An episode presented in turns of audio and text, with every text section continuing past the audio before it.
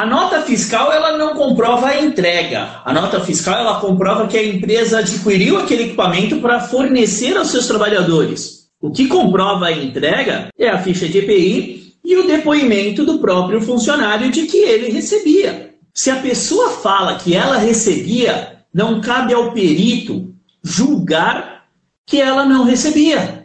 Artigo 473 do Código do Processo Civil. Parágrafo 2 é vedado ao perito ultrapassar o limite da sua designação, bem como emitir opinião pessoal. Ele não pode julgar se a pessoa está falando a verdade ou não. Então ele não pode. Se a própria. Não, eu recebia, todo mês eu recebia. Não cabe ao perito achar que ela não está falando a verdade. Ele tem que levar em consideração o que é falado. Por quê? Porque ouvir testemunhas é uma das, pro... das formas de se obter a, a prova pericial.